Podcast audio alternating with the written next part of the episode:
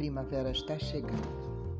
Para você, para nós, para os amantes de flores, floristas e aficionados à floricultura, vamos falar um pouco da flor de narciso. Ela representa renascimento e novos começos. Isso se dá porque a flor é uma das primeiras plantas a florescer no final do inverno, anunciando o início da primavera, o fim do frio. Ela agora está no seu auge. O narciso possui um interessante simbolismo. É uma variedade de flor popular de origem europeia de certas áreas do norte da África. Essa planta teve seu primeiro cultivo no início do século XVI. Atualmente, ela pode ser classificada em cerca de 150 espécies diferentes. Narciso ou narcissus é uma palavra que se originou do grego narque, que quer dizer estorpor, entorpecimento. Entorpecidas? Sim, podemos estar por esse mundo narciso como vorazes codependentes, sem se deleitar do intenso narcisismo coletivo, mas acabamos a serviço. Aliás, olhem em torno.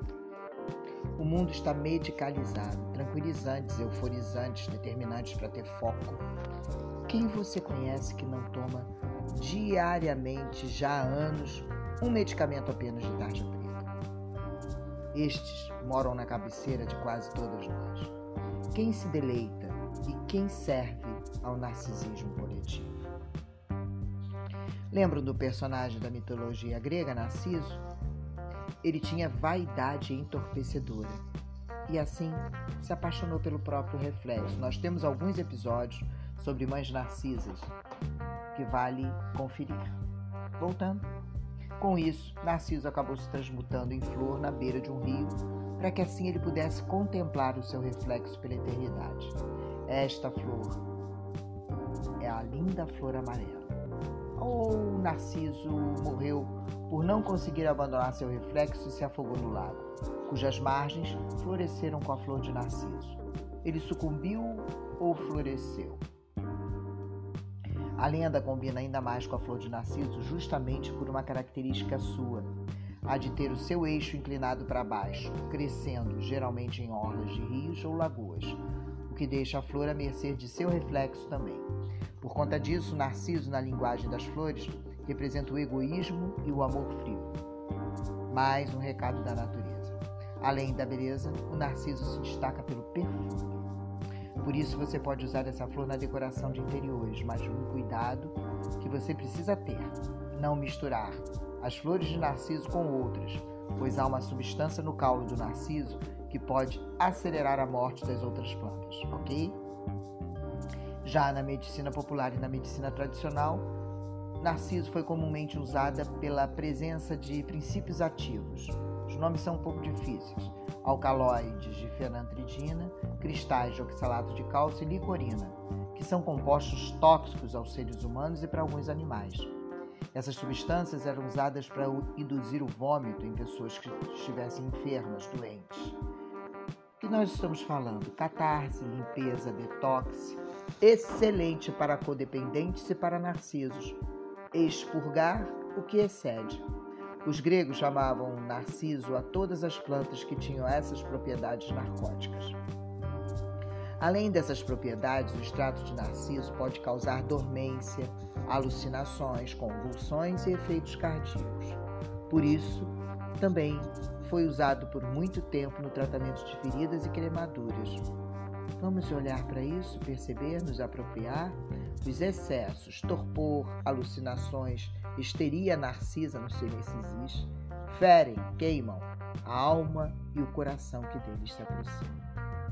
Embora o bulbo seja a parte mais perigosa, toda a estrutura da flor pode ser tóxica e requer muitos cuidados ao ser manuseada, com o uso de luvas e potencialmente óculos de proteção. É recomendado que as luvas sejam descartadas depois ou lavadas, para evitar exposição às substâncias tóxicas liberadas pela planta.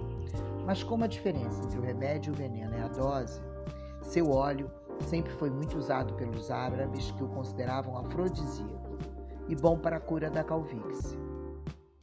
O óleo de narciso estimula a fidelidade, a inteligência, a paciência, o silêncio, a união dos opostos, retraimento, meditação e elevação. Uau, gente, esta Mãe Terra, sem perceber e sem se aproximar e se apropriar da missão que Gaia entregou a esta flor com suas características únicas. Você não se percebe? Em geral, o significado da flor de narciso varia de acordo com o local em que ela é encontrada. Enquanto na China é um símbolo de prosperidade e boa fortuna, no Japão pode indicar felicidade e no Oriente Médio acreditava-se que era afrodisíaca. O que poderia significar na flor de narciso na mitologia nórdica? Você sabia? Que na mitologia nórdica também temos significados profundos para a flor de narciso? O narciso, lá na mitologia nórdica europeia, é, é atribuído a esta flor poderes místicos, profundos significados espirituais. Esta flor foi associada ao poder curativo e à força espiritual, sendo usada como símbolo de cura e proteção nessas culturas. Permitir florescer em cada um de nós uma pitada de narciso é libertador. Na mitologia nórdica, a flor de narciso é associada à deusa Freia, que é a deusa da fertilidade e da beleza. Ela também a deusa do amor e da magia. Na mitologia nórdica, Freia é a deusa que possui o poder curativo e o poder espiritual. Você sabia que a azaleia é uma flor que também é conhecida como flor de narciso? Aqui temos muitas. A azaleia é uma flor muito bonita que tem um significado profundo para os nórdicos. Na mitologia nórdica, a azaleia é associada à fertilidade, à beleza, à luz e à vida. Os nórdicos acreditavam que seus rituais eram mais poderosos se realizados com a flor de narciso. Eles acreditavam que seus rituais eram mais fortes quando realizados com essa flor sagrada. Os nórdicos acreditavam que os antigos deuses eram mais propensos a responder se os rituais fossem realizados com a flor de narciso. Eles acreditavam que essa flor tinha o poder de abrir as portas para o mundo dos deuses antigos. Segundo algumas tradições, desde os tempos imemoriais, houve uma grande abundância de flores narciso. Elas desapareceram quando a Atlântida foi destruída e só ao longo dos séculos foram redescobertas. Os verdadeiros narcisos silvestres do mar Mediterrâneo são os descendentes diretos dessa espécie e ainda hoje estão sob proteção ecológica por fazerem parte das espécies raras da natureza.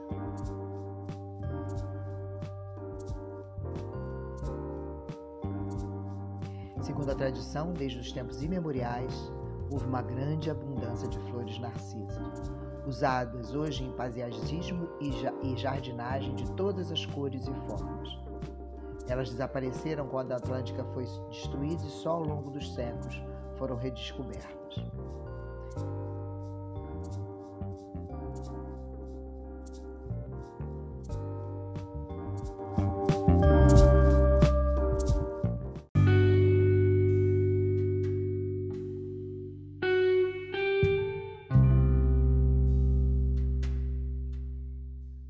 Na linha da flor narcisa e do equinócio da primavera, trazemos o horóscopo floral da Atlântida. Os nativos do signo de Narciso nasceram entre 2 de março e 21 de março. Eu tenho muitos amores entre esses dias. Meu irmão Júnior, meu sobrinho Lucas, minha cunhada Helena, minha amiga e irmã Leila, um sobrinho emprestado, enfim, muita gente que nasceu entre 2 de março e 21.